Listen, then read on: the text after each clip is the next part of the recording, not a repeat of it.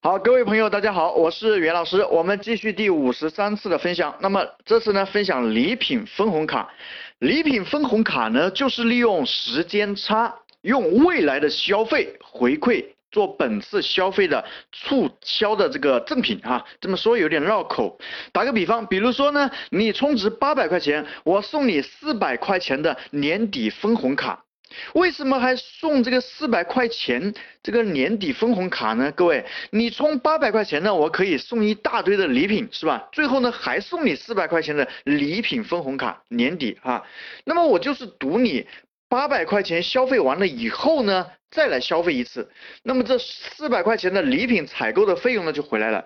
也就是各位我们讲的利用时间差，是吧？赌你未来消费一次，这就是年底。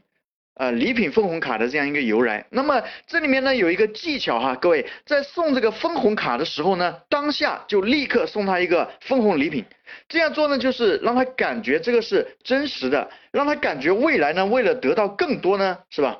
他可以去呃再过来消费。那么这个礼品呢可以不用那么贵的，但是你可以马上送给他的，而且呢是要有价值的，各位。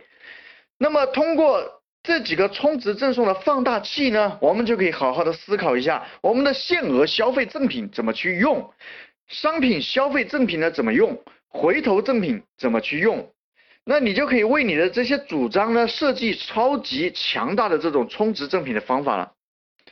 好，各位，如果你的生意需要营销策划啊，请将我的节目呢分享到你的朋友圈，然后呢可以添加袁老师的微信啊幺三七二八六二六四六五。